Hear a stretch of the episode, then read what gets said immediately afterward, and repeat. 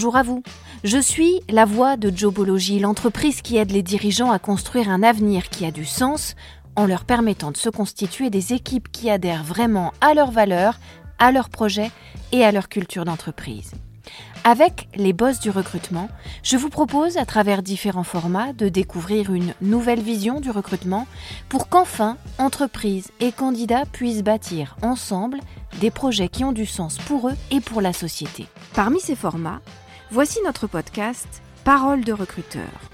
Avez-vous pleinement conscience, vous, dirigeants d'entreprise, decision makers, des problématiques que rencontrent vos recruteurs des problématiques qui freinent forcément le développement de votre entreprise? Nous avons demandé à vos équipes RH et à vos managers les plus grosses difficultés qu'ils rencontrent en termes de recrutement. Voici notre analyse et nos solutions pour mieux les comprendre et mieux les aider. Dans cet épisode de Parole de recruteur, nous allons nous attarder sur cette phrase qui nous a été partagée par une responsable des ressources humaines il y a quelques semaines. Je me suis battue et fâchée, car c'est trop facile d'accuser l'autre. Elle faisait référence au fait que les managers qui ne parviennent pas à constituer leurs équipes rejettent la faute sur les RRH en les accusant de mauvais recrutement. Une entreprise, c'est par définition un microcosme, un écosystème à part entière, un univers spécifique et unique dans lequel cohabitent différents profils socio-professionnels de collaborateurs. On est donc, par définition, dans une entreprise, tous dans le même bateau. Or, dans de très nombreuses structures, le souci, c'est que beaucoup de collaborateurs préfèrent rejeter la faute sur les autres plutôt que d'assumer leurs responsabilités et d'affronter leurs erreurs. Dans ce cas de figure, le RRH fait bien souvent office de bouc émissaire. Si vous vous demandez pourquoi vos responsables des ressources humaines vont mal, pourquoi ils se plaignent, pourquoi ils se sentent souvent agressés et accusés par les managers, eh bien posez-vous les bonnes questions. Ce n'est pas forcément parce que vos RRH ne font pas bien leur travail que vos managers ont du mal à composer leurs équipes. Remettez plutôt en question la chaîne de solidarité dans votre entreprise et regardez à quel moment elle a cassé. Pourquoi le bateau est devenu une embarcation pleine de trous, où chacun écope de son côté pour sauver sa peau plutôt que d'essayer de ramer collectivement? Vous, chef d'entreprise, vous devez aussi vous remettre en question. Si vos RRH ne vont pas bien parce qu'ils se sentent mis en accusation par vos managers, peut-être est-ce aussi parce que vos managers eux-mêmes se sentent accusés par votre direction de ralentir le développement du chiffre d'affaires. Du coup, pour gérer la pression, ils refilent la patate chaude au RRH en leur reprochant de mal gérer leur recrutement. Sauf que le recrutement, c'est l'affaire de tous, du RRH, mais aussi du manager et encore et surtout de vous, dirigeants d'entreprise. C'est votre affaire, c'est la leur, c'est celle de tous. Reprocher à l'autre ce que l'on n'ose pas se reprocher à soi-même, reporter toujours sur les autres la responsabilité de ce qui ne fonctionne pas dans l'entreprise, c'est un phénomène très courant. C'est un phénomène qui s'appelle la projection psychologique et ça peut avoir des effets particulièrement néfastes pour les relations professionnelles en entreprise en général et pour chaque collaborateur en particulier. Et souvent, au centre du maelstrom, au centre des accusations, il y a le RRH qui se retrouve dans une vraie souffrance à laquelle vous, dirigeants, responsables, patrons, vous devez absolument remédier.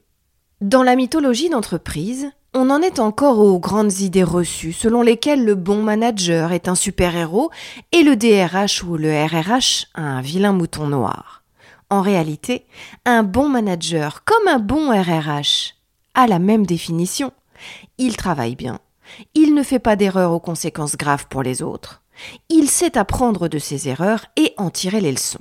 Il sait, par conséquent, se remettre en question sans forcément accuser l'autre. Et c'est ainsi que vous devez, vous, décideur, directeur, patron, faire la part des choses. Placez votre curseur pour déterminer le rôle de l'un, le rôle de l'autre, et ainsi mieux discerner d'où viennent les problèmes quand tout le monde se refile le bébé de la difficulté à constituer de bonnes équipes.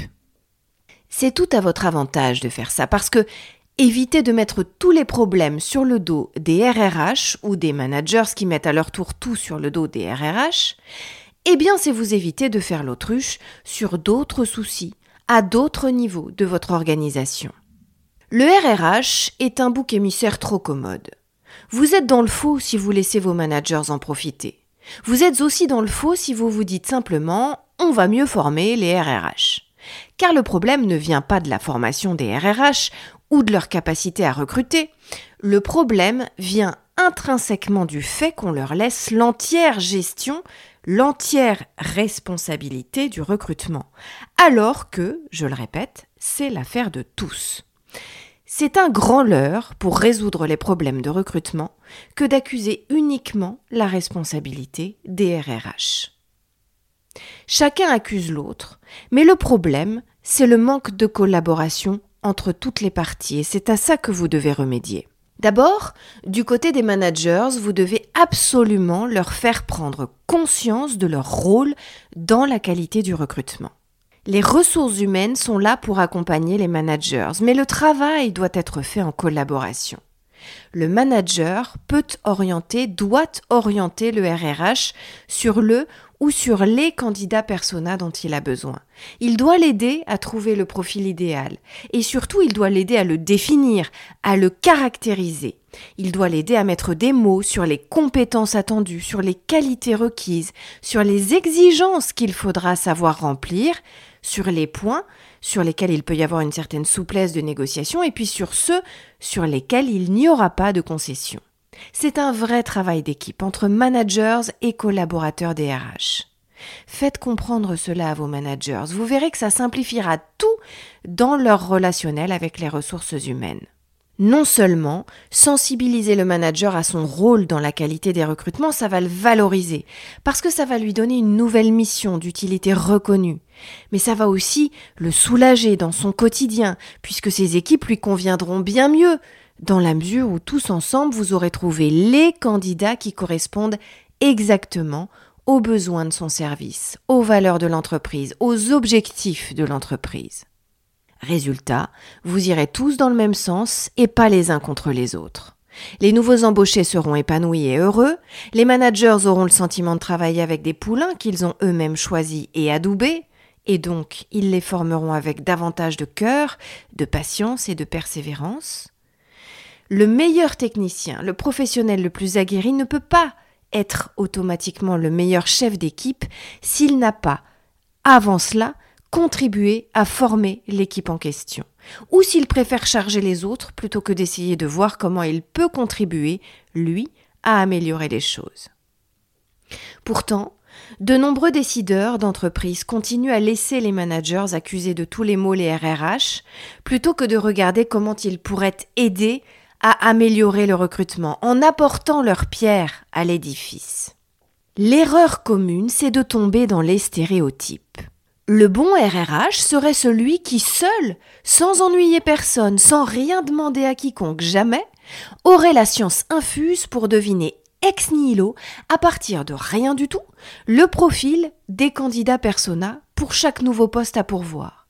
Celui qui devinerait tout, tout seul, qui recruterait tout le monde tout seul, qui ferait toutes les sélections, tous les entretiens, tous les tests, sans demander l'avis ni la contribution de personne, et qui ne se gourrerait pourtant jamais, ni dans les choix, ni dans les décisions, et qui fournirait donc aux managers de chaque service, de chaque département, de chaque section, de chaque filiale, exactement la bonne personne à chaque nouveau recrutement. Quand on met les choses noir sur blanc, ça paraît complètement dingue. C'est irrationnel, c'est contre-productif de penser comme ça parce que c'est juste impossible. Pourtant, c'est bien comme ça que ça continue à se passer dans la plupart des cas. Autre stéréotype. Le manager serait forcément un homme sûr de lui, affichant son ambition, avec des compétences managériales innées. Là aussi, c'est un cliché, c'est une légende urbaine. En réalité, le manager a besoin du RRH autant le RRH a besoin du manager. Le RRH est là, bien sûr, pour guider le manager dans sa réflexion sur le candidat persona qu'il veut définir, et découlant de ça, pour le guider sur la définition du profil, du talent qu'il cherche précisément à recruter.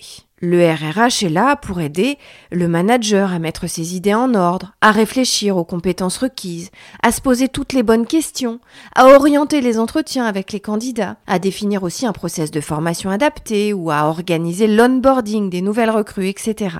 Mais le manager doit lui aussi aider le RRH en lui expliquant ses besoins, ce qu'il a déjà et ce qui lui manque dans son équipe, comment recruter quelqu'un qui soit complémentaire avec les personnes déjà en place, quel profil? Pour quel poste, etc. C'est définitivement un travail collectif.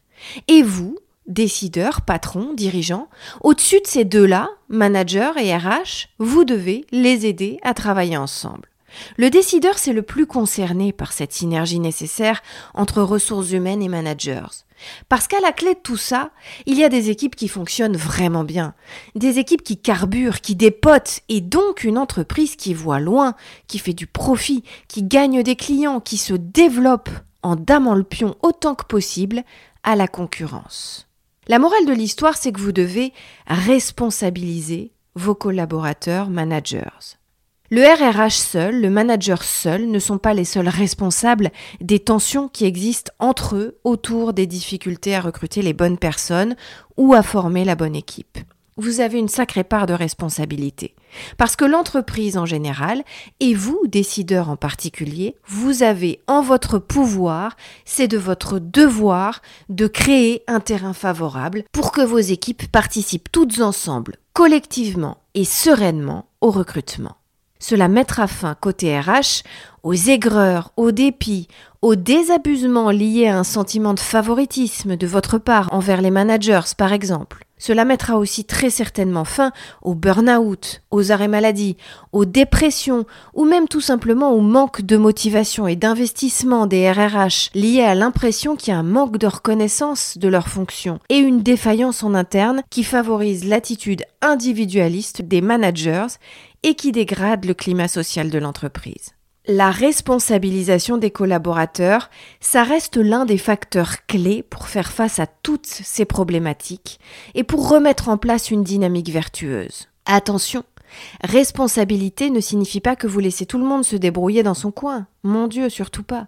Ça ne veut pas dire non plus que vous sévissez, que vous sanctionnez à tir larigot. À l'inverse, ça veut dire que vous devez favoriser et récompenser la prise d'initiative des managers envers les RH, mais aussi et surtout leur volonté et leurs efforts pour travailler ensemble, en bonne collaboration sur la question du recrutement, qui est une question centrale essentiel, crucial pour toute votre entreprise, pour son avenir, pour son développement, pour sa réussite et pour le bien vivre ensemble dans ses murs.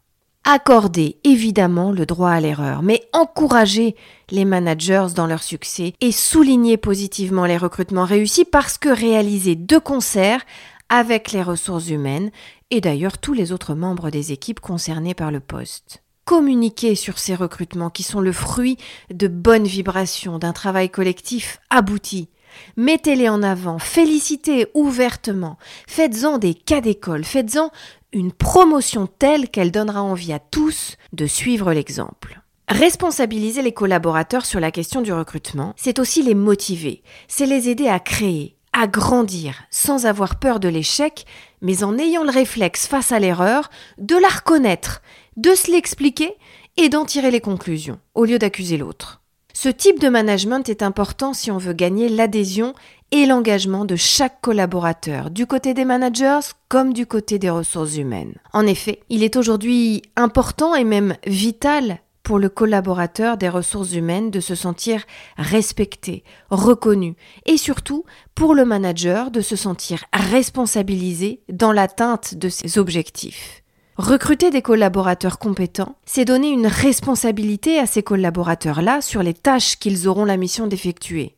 Vous ne pouvez pas exiger ça de vos nouvelles ou de vos futurs recrues et ne pas appliquer ce principe aux managers qui les recrutent. Ça n'a pas de sens. Chacun doit donc prendre conscience de ça.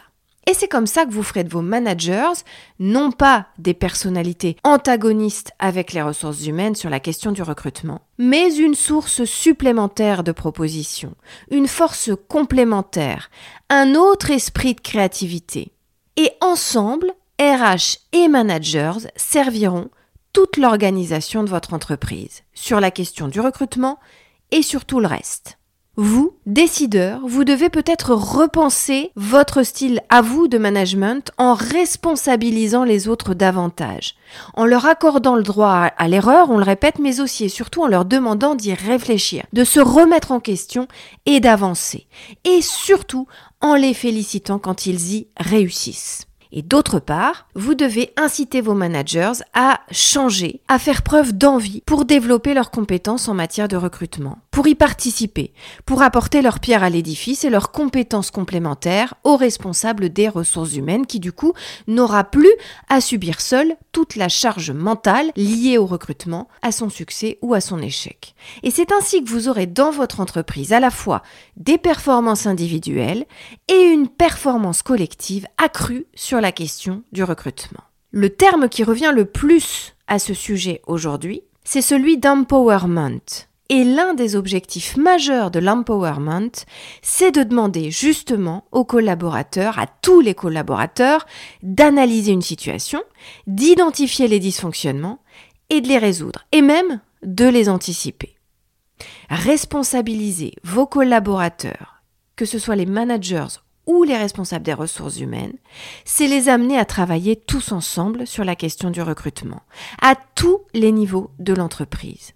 Cela doit venir de vous, mais vous devez ensuite transformer l'essai et faire en sorte que cela devienne un process, que cela devienne une systémique, un réflexe global qui requiert l'implication de toute l'entreprise à tous les niveaux.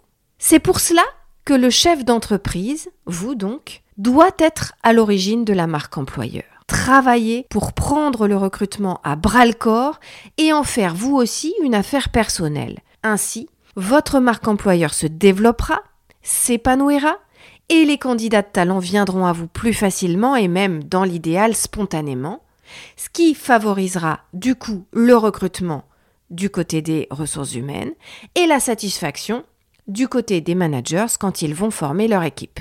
Pour qu'une marque employeur soit puissante, elle doit être là aussi l'affaire de tous, et en premier lieu des décideurs, du sommet, de la hiérarchie dans l'entreprise, donc la vôtre. Si on revient à la définition de Pôle Emploi, la marque employeur désigne l'ensemble des problématiques d'image de marque liées à la gestion des ressources humaines et au recrutement d'une entreprise.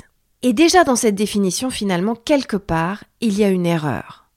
La marque employeur ne concerne pas que les ressources humaines, loin de là. Elle est l'affaire de tous, encore une fois. Et en tout premier lieu, elle est l'affaire du décideur que vous êtes. Parce que la marque employeur concerne la réputation de votre entreprise. Elle concerne ses valeurs, son organisation, son impact social, en interne et aux yeux de l'extérieur. Et l'image de marque d'une entreprise, est-ce qu'elle n'est pas intrinsèquement liée à l'image de ceux qui font l'entreprise? Vous, dirigeant d'une entreprise, vous y mettez chaque jour de vous-même. Vous faites en sorte qu'elle soit fidèle à un cahier des charges initial, à des idées fondatrices, à une philosophie, à des principes, à des valeurs qui ont fait que votre entreprise est née, qu'elle a grandi, qu'elle a rencontré son public. Vous voulez que ça dure, vous voulez que ça marche de mieux en mieux, vous voulez développer encore et toujours cette entreprise, la faire grandir, poursuivre sur la voie du succès. Et chaque jour, vous vous investissez pour ça, vous vous investissez personnellement et vous investissez avec les ressources financières dont vous avez la responsabilité. Donc, la marque employeur, c'est vous. C'est la substantifique moelle de tout ce que vous faites tous les jours pour votre boîte. Et ce n'est pas simplement l'attribution d'un ou d'une RRH isolée dans sa tour d'ivoire de recruteur. Pour qu'une marque employeur soit puissante, elle doit être construite et entretenue depuis le sommet de l'entreprise jusqu'à la base, depuis votre position de décideur jusqu'au plus petit échelon de vos collaborateurs. Elle doit être sincère, donc imaginée, travaillée, vécue par tous, que vous soyez une start-up, une PME ou un grand groupe. Désormais, les candidats ont le choix. Ils sont sollicités de toutes parts, surtout dans les secteurs en tension où ils sont de moins en moins nombreux, moins nombreux en tout cas que les postes à pourvoir. Résultat, ces candidats, ils vont aller vers les entreprises qui savent les convaincre, qui savent se différencier, les entreprises dont le projet a du sens, les entreprises qui savent répondre à leurs valeurs, à leur idée du métier, de leur mission, à leurs attentes. Travailler la marque employeur, ça veut justement dire transmettre un projet fort et qui a du sens à ses candidats. Et c'est pour ça que c'est en premier lieu votre affaire à vous, votre mission et votre devoir, vous, décideurs, dirigeants, vous, premiers recruteurs avant le RRH et avant les managers. Parce que ce sont vos équipes qui font votre marque employeur. Et meilleurs seront vos recrues, meilleure sera votre marque employeur, meilleure sera votre attractivité auprès des candidats de talent, et ainsi de suite. Plutôt que de laisser votre RRH dans son coin, encaisser seul la responsabilité du recrutement de A à Z, responsabilisez et impliquez vos managers, mais aussi l'ensemble de l'entreprise à la question du recrutement. Tous ensemble, réfléchissez à la manière de faire concorder les attentes des futurs recrues que vous voulez séduire avec les bénéfices que votre entreprise peut leur offrir. On le redit ici, votre marque employeur doit être sincère. Ce qui veut dire que les bénéfices proposés doivent être réels. Ils doivent correspondre à ce qui est vraiment vécu à l'intérieur de votre entreprise. Sinon, tous vos efforts seront contre-productifs et votre réputation en serait même atteinte. Cette réalité, elle ne tombe pas du ciel, elle doit venir de vous. Vous devez impulser toutes les actions nécessaires à l'édification d'une marque employeur forte. Vous devez vous impliquer, y réfléchir, participer chaque jour aux actions qui la construisent Impliquez chacun dans l'entreprise sur la question du recrutement, vous le premier, et faire de chacun de vos collaborateurs un ambassadeur de votre marque employeur. Évidemment, donner les moyens et le budget à vos RRH pour un recrutement de qualité, c'est aussi extrêmement nécessaire et on le verra dans nos prochains podcasts Paroles de recruteurs. En tout cas, c'est uniquement en travaillant de cette manière que vous, que votre entreprise, vous réussirez à attirer des candidats qui vont dans le même sens que vous, qui partagent les mêmes valeurs que vous, la même vision que vous, les mêmes objectifs que vous. Et à partir de ce moment-là, il n'y aura plus de problème ni pour les RRH à recruter, ni pour les managers à former les équipes qui leur conviennent. Votre marque employeur, elle peut s'incarner à travers plein de missions dans votre entreprise sa responsabilité sociale et environnementale, mais aussi des domaines comme l'évolution professionnelle, les perspectives de carrière de vos collaborateurs, leur montée en compétences, leurs conditions de travail, leur rémunération bien sûr, les pratiques managériales tout particulièrement, on vient de le voir, etc. Cette marque employeur, elle concerne toutes les facettes de votre activité, toutes les dimensions, tous les secteurs de votre entreprise et ainsi toutes ces parties prenantes. La direction générale, vous bien sûr, les ressources humaines, le management et enfin les collaborateurs dans leur ensemble. Et si tous ensemble, vous êtes partie prenante dans le recrutement, alors c'est comme ça que vous deviendrez un boss de l'emploi. À bientôt! Vous pouvez retrouver ce podcast sur toutes les bonnes plateformes, mais aussi sur notre site internet jobology.fr. Vous y trouverez également notre blog et toutes nos ressources pour les recruteurs et les dirigeants d'entreprise. N'hésitez pas à liker ce podcast, à vous abonner et à le partager bien sûr.